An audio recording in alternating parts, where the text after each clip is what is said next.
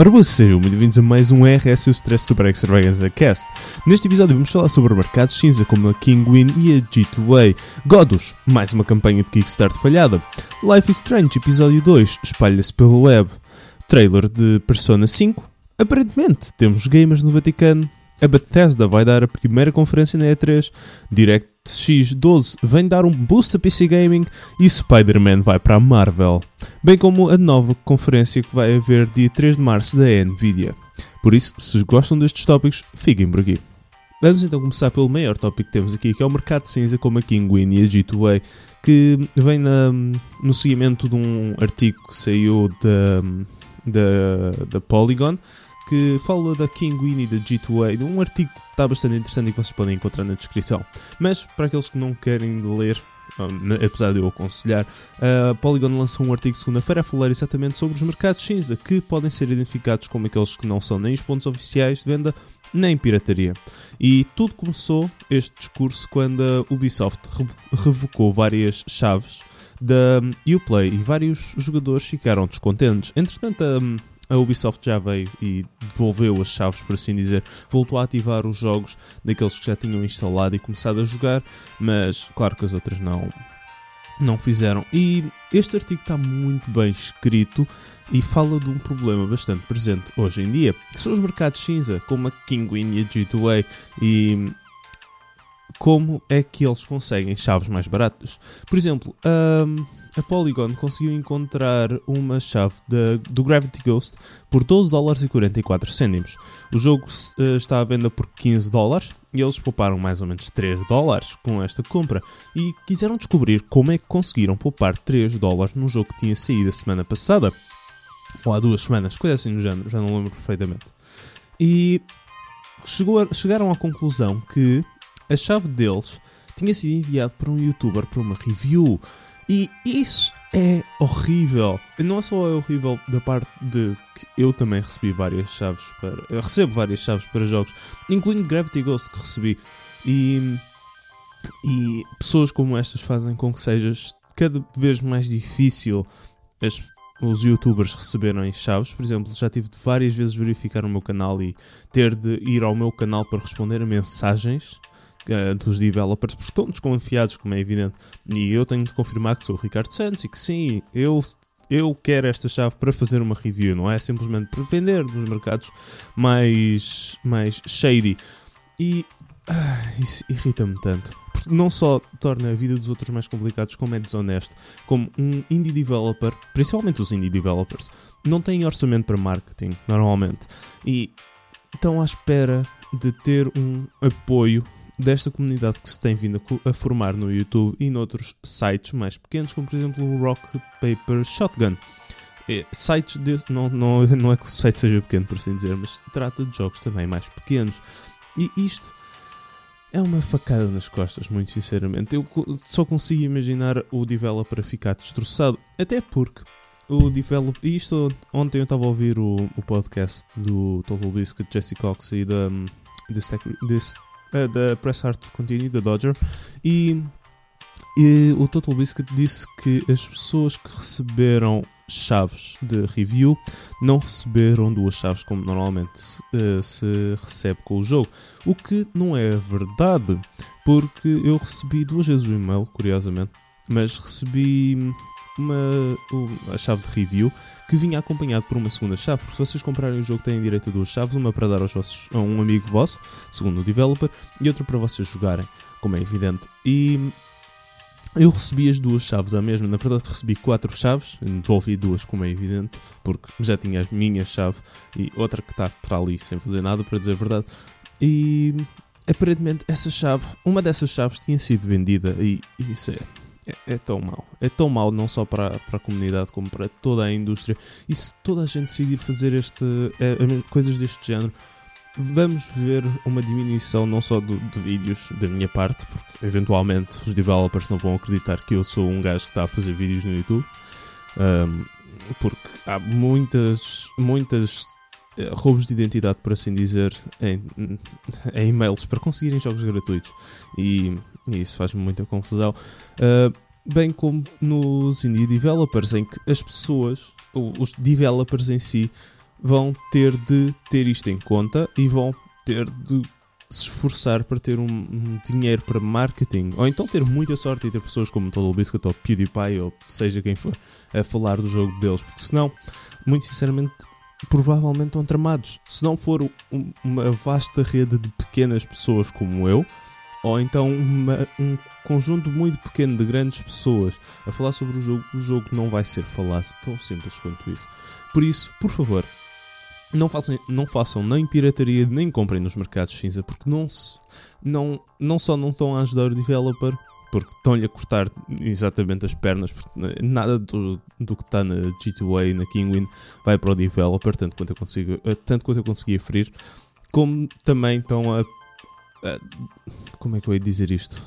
Como estão a. a por assim dizer, eh, dar credibilidade a estes sites que não, não merecem, muito sinceramente. Eh, os, as pessoas que vendem não merecem este tipo de credibilidade. Para além disso, vejam quais é que são as lojas oficiais dos developers, porque muitas das vezes os developers têm lojas nos sites deles, então comprem na Steam, GOG, Humble Store e o Play também deve ter coisas, também deve ter jogos da EA ou alguns outros jogos, talvez. Por isso, por favor, não comprem na, na Win e na G2A. E, e sim, eu sei que, por estar a dizer isto, sei que eles nunca mais vão olhar para o meu canal e nunca vão nunca vão sugerir patrocínios. E eu, muito sinceramente, estou feliz porque eu iria recusar os patrocínios porque não estão a ajudar o, o nem o consumidor nem um, os developers. Porquê é que não estão a ajudar o consumidor? Perguntam vocês. Eles têm preços muito mais baratos. Isso não é bom para o consumidor? É e não é. Vamos ver assim. Se vocês comprarem uma peça original da Chanel e é original nos ciganos, é bom para vocês Claro que não, vocês estão a entrar numa atividade ilegal. Não estou a dizer que uh, as atividades da Kingwin e da Digitway são propriamente ilegais, mas eu não me sentiria confortável lá mesma. Mas essa é a minha opinião. Se vocês quiserem, comprem lá. Eu não recomendo e apelo para que vocês pensem duas vezes antes de comprar. Mas isso é a minha opinião. Vamos falar sobre Godos. Godos, Godos, Godos. Godos é um jogo que está em Steam Early Access agora e que foi financiado em Kickstarter recebendo mais de 500 mil libras. Deixem-me deixem pôr este número em perspectiva. Isto é meio milhão de libras, mais de 600 mil euros.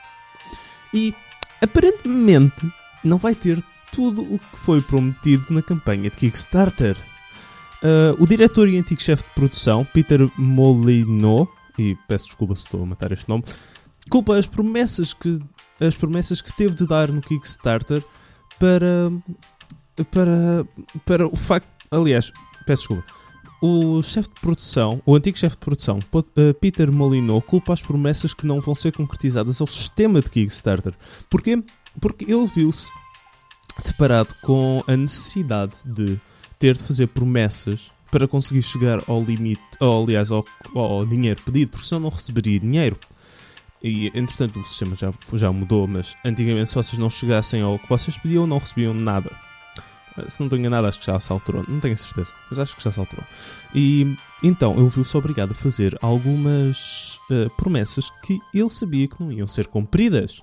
E isso é uh, estúpido, na minha, parte, uh, na minha opinião, como desculpa. E não faz sentido nenhum. Primeiro que tudo, ele quando fez as promessas, já agora, eu odeio Kickstarter. Eu acho que Kickstarter é algo muito interessante em teoria, mas horrível na prática. E acho que ninguém deve fazer uma campanha de Kickstarter. Mas essa é a minha opinião. Há, outros meios, há outros meios de financiamento, nem todos são os mais acessíveis, nem todos são os mais práticos, mas eu acho que Kickstarter é um último recurso e não deve ser utilizado, e só deve ser utilizado nessas circunstâncias. Mas, porquê é que é estúpido o que este senhor está a dizer? Porque, na minha opinião, se não tinhas na cabeça fazer o que tu prometeste, não se deve fazer a promessa. Ponto! Mesmo que não recebesses o financiamento. Azar, há outras alternativas. Tal como eu disse, Kickstarter é a última, a última opção. A partir daí, podes voltar a outros sítios agora com a prova de que pessoas estão interessadas. Pessoas querem ver este jogo. Gods, hum, segundo o que dizia o Kickstarter, estava espetacular. Eu, quando comecei a fazer vídeos, comecei a pedir, ia, ia pedir chaves para fazer review, fui ver Gods e fiquei, uau, isto parece espetacular. Até porque fui à página da Steam. A página da Steam, não, peço desculpa, a página de Kickstarter. E lá tinham coisas espetaculares. Eu pensei, uau, eu quero jogar este jogo. Com tanta coisa, tanta. E, e isto porque na, na, altura estava na moda, ou pelo menos estava na minha cabeça, jogos em que eu era Deus e que podia controlar tudo. E eu queria experimentar Godos. Mas aparentemente não vai ter grande parte das coisas que prometia. E isto, esta notícia veio ao de cima porque uh, Peter Molyneux, antigo chefe de produção, de facto tornou-se o antigo chefe de produção. Ele demitiu-se Aliás, ele não se demitiu propriamente. Ele saiu do projeto com parte da equipa, parte do dinheiro e foi fazer uma nova, um novo jogo. E vocês têm o link para, para estas fontes, para todas as fontes que, que eu estou a que eu me estou a basear, vocês conseguem encontrar no, na descrição, porque eu, eu quero uh, ter, ter isto tudo bem organizado e tudo disclosed. Não, não é só a minha opinião aqui. Claro que a minha opinião também entra, porque senão não faria sentido, senão isto seria um, um programa de notícias e não é um programa de notícias, isto é um. Isto é um podcast sobre a minha opinião. E, e ele foi fazer um novo jogo para mobile, tanto, tanto quanto eu vou conseguir perceber pelo, pelo artigo na Rock Paper Shotgun. E entretanto já saiu um vídeo com, com os senhores da equipa, o Peter Molyneux incluído, que estavam a falar sobre o, sobre o que é que não vai funcionar, quem é que vai tomar as rédeas e o, o e basicamente é isso. E a pedir desculpas era isso que eu ia dizer. E eu acho isto tão horrível. Claro que o novo, o novo diretor, que eu agora não consigo encontrar o nome, parece estar bastante entusiasmado. Ele veio a dizer abertamente que o jogo estava uma treta e que queria corrigir e que lutou afincadamente pelo trabalho de diretor para conseguir corrigir aquilo que ele via de mal. E acho isso de louvar, muito sinceramente. Alguém que se interesse pelo trabalho, pelo menos é, é o mínimo que eu peço. E. E é mais uma, mais uma razão para eu nunca confiar em páginas de Kickstarter. E hoje curiosamente, recebi no meu e-mail uma, um, um novo Kickstarter. Eu não estou a apoiar isto de nenhuma maneira, mas vocês podem encontrar isto na, na, na descrição também, para a página de Kickstarter, que é mais um projeto francês. Uh, mas desta vez muito mais ambicioso. Volto-vos a recordar que Godos recebeu um meio milhão de libras. Este projeto chama-se Windwalkers The Game, mas não é só The Game é The Game, The Movie and the Comics. Basicamente, estes, estes senhores franceses querem fazer uma adaptação de uma obra literária chamada. E agora vão, vão ter de dar algum tempo. Uh, onde é que está? Onde é que está? Obra francesa chamada La Horte du Contrevent. Basicamente, a Horda do Contravento. E o, o jogo, filme e cómics vão se chamar Windwalkers. E estes senhores estão a pedir por 30, uh, 30 ah, 3, 3 mil, ai, peraí, peço desculpa, uh, 330 mil dólares para fazer um filme, um jogo com single player e multiplayer com co-op e comics.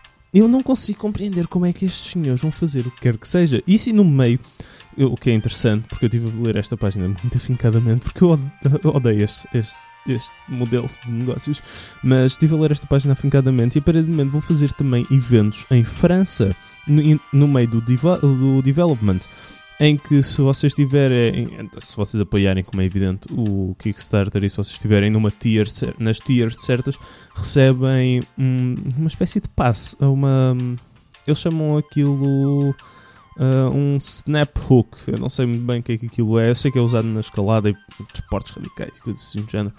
Mas uh, vocês podem mostrar aquilo e vocês conseguem aceder ao evento. Eu pergunto-me como é que vão fazer um filme animado de, de, desta série, um jogo e uma série de comic books por 330 mil euros. Eles dizem também que já tiveram financiamento de uma instituição francesa para começar o projeto e que e mostram a equipa que tem e é uma equipa bastante boa. Uh, só para ver alguns nomes e, e, projetos que estiveram associados, temos Yoshitaka Amano, que trabalhou em Final Fantasy e Vampire, D, uh, Vampire Hunter D, uma, uma animação muito boa. Wayne D. Barlow, que trabalhou no Avatar, Hellboy e Harry Potter. Koji Morimoto, que trabalhou no Animatrix e no Akira. Animatrix, um dos melhores do, do Matrix. Uh, Oscar uh, Ciccioni, que trabalhou no The Hobbit e no Pacific Rim. George Hull, Jupiter, que trabalhou no Jupiter, Cloud Atlas, Matrix Reloaded, Iron Man 2. Eric uh, Heninot, que trabalhou no 13. Eu não sei é o 13. Frederic Perrin, que trabalhou na Beauty and the Beast, Bela e Monstro, e Takuhito Kusanagi, que trabalhou no Blue Submarine De Detective Conan. E é, um, é, uma, é parte de uma equipa bastante interessante, pessoas bastante boas. E tem aqui um, ainda um escritor, quem está a escrever uh, a screenplay, o guião em si, uh, que trabalhou com o Tarantino num filme que acabou por ser nomeado para um Oscar. Isso é espetacular! Mas mais uma vez, como é que eles vão conseguir fazer isto tudo no budget que propõem? O, o problema aqui é que as pessoas são demasiado confiantes. Eu acho que até certa altura as pessoas esqueciam-se que têm de pagar impostos sobre tudo o que recebem. E claro que o Kickstarter, uh, Kickstarter não é exceção as pessoas vão ter de pagar impostos, vão ter de pagar parte do Kickstarter e depois ficam. a parte que vai para o Kickstarter e depois ficam com uma fatia consideravelmente mais pequena. E eu acho que as pessoas muitas vezes não têm isso em consideração e. Muito sinceramente, eu odeio o Kickstarter. Muito sinceramente. Acho que é anticonsumidor, na minha opinião, porque vocês estão a pagar por algo que não tem garantias de ser feito nem, nem têm maneiras de se proteger caso não seja. Por exemplo, Godos, voltando ao tema, uh, está a desrespeitar os termos e condições do Kickstarter porque não está a dar todas as regalias que, que eram prometidas.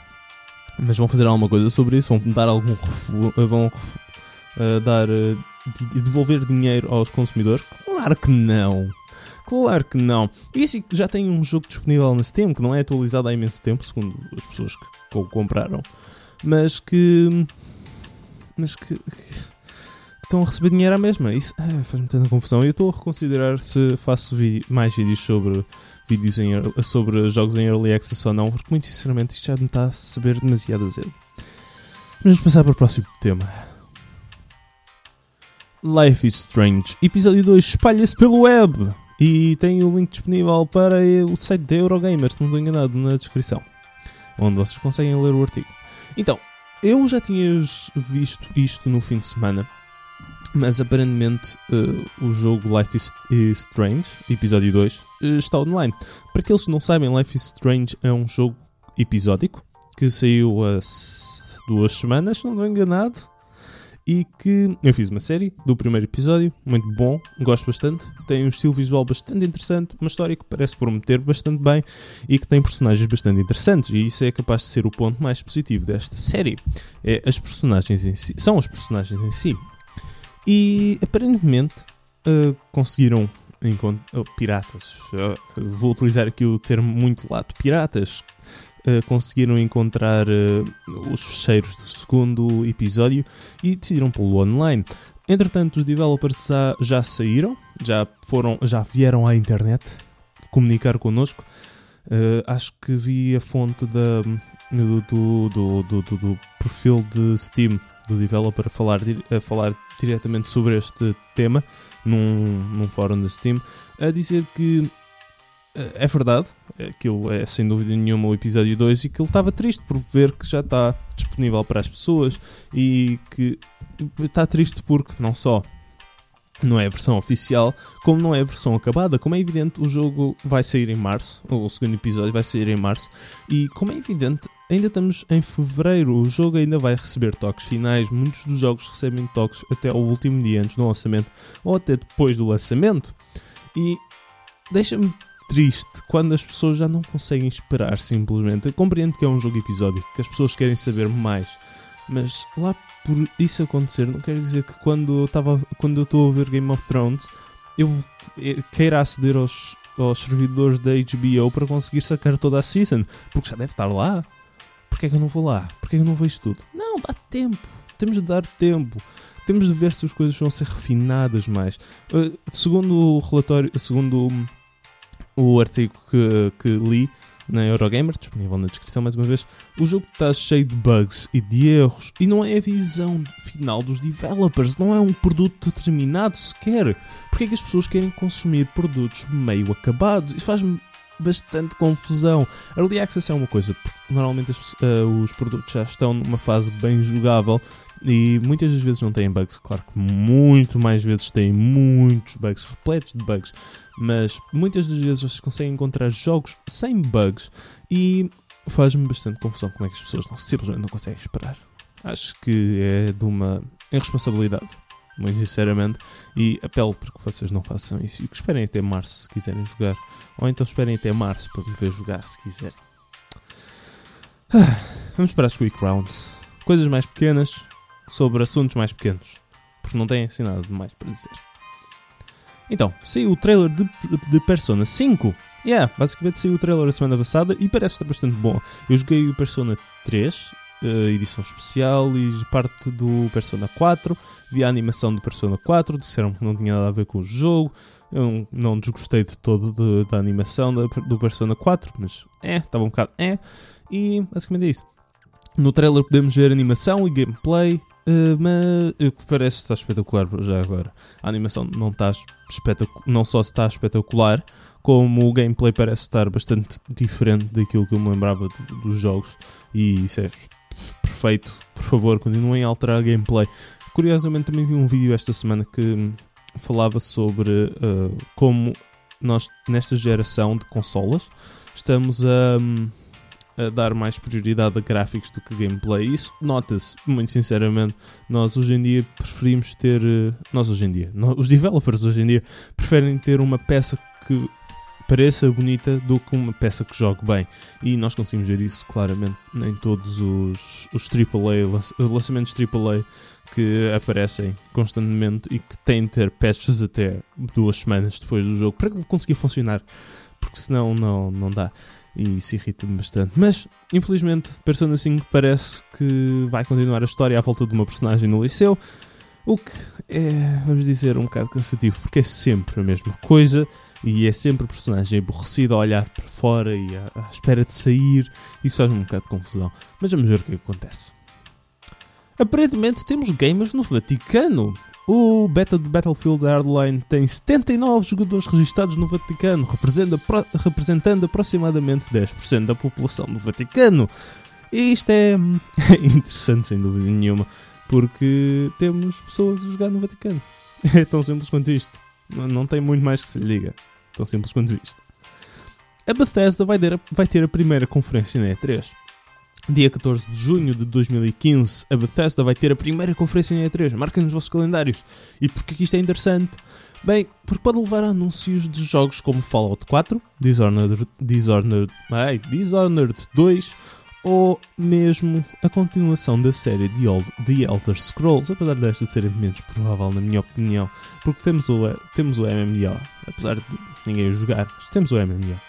E isto é interessante, yeah, porreiro, gosto, gosto. Dia 5 de, de junho, lá, dia 14 de junho, junho, peço desculpa, lá estou eu a, a ver online a conferência em E3, porque vejo todas e hum, escrevo no Twitter sobre isso. E basicamente é isso. Basicamente é isso. E eventualmente hei de reportar mais sobre isto quando, quando de facto houver a, a conferência e dizer se estiveram bem, se estiveram mal e quem ganhou a conferência, coisas desse género normais. DirectX 12 vem dar um boost a PC Gaming. Então, se vocês viram a conferência de Microsoft, e eu vi de certeza, sei que vi, aliás, uh, Direct, o DirectX 12 foi anunciado e parece ter resultados em desempenhos gráficos melhores na ordem dos 400% e dos 150%, dependendo se são placas gráficas da AMD ou da Nvidia. As placas da Nvidia continuam a ter um desempenho melhor, mas já não é tão significativo quanto os da AMD, na minha opinião. Já começam a entrar num playing field mais equilibrado. Apesar da maior parte dos jogos continuarem, continuarem a ser desenvolvidos pela Nvidia, para a Nvidia. Mas parece que devido a uh, parece que é muito devido à otimização de, da utilização dos vários núcleos do CPU de forma, um, de forma mais equilibrada, dando um melhor desempenho do GPU. Mas até agora só, só tem resultado com. Oh, só tem. Só funciona até 4 núcleos. Por isso, se quiserem fazer um update ao vosso PC, tenham isso em atenção. E ainda bem que eu leio isto, porque eu estava a pensar. Estava a fazer builds para PCs até há pouco tempo e tenho que ter isto em, em em atenção. Outra coisa que temos de ter em atenção se, querem, se queremos fazer update ao nosso PC. A Nvidia vai dar uma conferência de imprensa a 3 de março. Uh, e pelo que parece, não vai ser só para computadores a conferência de imprensa, apesar de provavelmente vão falar disso, não é verdade? É a Nvidia, é a maior parte do negócio deles. Por isso dá jeito de falarem de placas gráficas para computadores e coisas assim no género, não é? É Nvidia, não é? É o normal mas aparentemente também vão falar sobre sobre coisas relacionadas com videojogos em smartphones e tablets, porque a Android Police foi convidada para o evento. Isso só significa uma coisa, que não é só para computadores. Por isso, se quiserem ver o que é que vai sair, vejam. Esperem até 3 de março. Se vocês quiserem comprar uma placa gráfica da Nvidia, esperem até 3 de março, vejam o que é que vai sair. Se vocês quiserem gastar muito dinheiro, comprem essa placa gráfica. Se vocês quiserem gastar menos dinheiro, esperem que ela saia e comprem uma das versões anteriores. Que é o que provavelmente eu vou fazer. Porque poupa-se muito mais dinheiro assim. E não vai estar desatualizada. Uma placa, um, a GTX no 970 não vai estar desatualizada, só porque vai ser uma ligeiramente melhor. Garanto-vos. Garanto-vos. Por fim, a primeira, a primeiro, o primeiro tópico que não está relacionado com com videojogos e que eu vou gastar algum tempo, apesar disto já está quase nos 30 minutos, vou gastar algum tempo. Spider-Man vai para a Marvel! Finalmente! Foi anunciado ontem oficialmente que o Spider-Man vai para o mundo cinematográfico da Marvel. Os direitos mantêm-se na Sony, mas a direção criativa vai para a Marvel. Fuck yeah! Eu gostei do. Não, não me levem mal. Eu gosto do ator que está que tá a tratar disto e eu espero que ele se mantenha. espero que o Garfield não me lembro ele chama mais do que isto. Espero que o Garfield se mantenha como Spider-Man. Eu gosto dele. Não gostei dele no primeiro filme, muito sinceramente. Oh, em partes do primeiro filme não gostei dele. Ele é um bocado bonito demais para ser o Peter Parker, mas sabem mais que se lixe? Ele era um bom Spider-Man e nós precisamos de um bom Spider-Man. Eu quero ouvir o Spider-Man uh, a falar com o, o, com o Iron Man quero ouvi-lo falar com o Thor, quero ouvi-lo falar. Quero... Mas tem de ser aquele Spider-Man. Aquele Spider-Man está bem feito. Os filmes estão uma poia. Bem, principalmente o segundo, o segundo não se aproveita nada. O primeiro ainda se aproveita uns, umas quantas coisas. A storyline é um, uh, storyline que está a seguir é um bocado estranha. Eu não gostei nada do, do, do Lizard Guy, não me como ele se chama. Da maneira como trataram dele. Sabem mais, eu, eu, eu, sei as histórias, eu sou horrível com nomes, eu peço desculpa. Mas o, o inimigo, vocês sabem, vocês viram. O gajo, o gajo lagarto. Uh, ele eu não gostei nada da maneira como utilizaram a storyline dele e mas se é nem a maneira como exploraram o Sinister Six, que não, nem sequer exploraram, meteram demasiados personagens no segundo filme. Três vilões são demais. A sério, quem é que pensou? Hum, sabem mais? temos funcionado tão bem com um vilão, vamos meter três. Yeah, para meter 3. 3 parece-me bastante bom. Funcionou tão bem com o Spider-Man 2 no, no franchise anterior em que, em que tínhamos dois vilões. Porquê não pomos 3? Não, não, não metam 3. Porque ficam todos incompetentes. E depois o Rhino só teve um pequeno, uma pequena demonstração no final. E o Electro não foi bem desenvolvido. Uma das minhas personagens favoritas de Spider-Man é o Electro e ele não foi bem desenvolvido. E isso faz-me tanta confusão. Nem, nem percebi porque é que foram por aquele Electro. Há muitos outros. Há outro Electro que eu prefiro, que era um antigo amigo dele, de, do Peter Parker, que, que, teve um acidente também, como é evidente, e tornou-se parte de eletricidade, ou eletricidade com humana, não percebo muito bem o que é que ele é, mas faz. Mas tinha uma história melhor, na minha opinião. Mas isso são tecnicalidades. Mas o importante aqui é que a Marvel vai ter a direção criativa. A Sony vai manter o poder de veto, pode dizer não o nosso Spider-Man não faz isto. Mas, em princípio, está tudo porreiro, porque eh, vá lá, a Marvel sabe fazer filmes. E eu gostava de ver o que é que eles vão fazer com o Spider-Man, porque em princípio eles vão sair em 2017, se não estou enganado. Ou seja, dois anos para ver o Spider-Man num filme. E se não estou enganado, acho que pode sair com os Avengers. Deixa-me ver como é que é. Uh, Deixa-me ver quando é que sai os Avengers. O, uh, o terceiro filme dos Avengers, isto é. Avengers, ok. Eu sei que o, que o próximo filme vai sair este ano, em maio, se não estou enganado. Depois vai sair. Oh, vá lá, porque. Ok. A Era do Ultron vai sair. A Age of Ultron vai sair agora. E Vingadores Guerra Infinity War vai sair em 2018.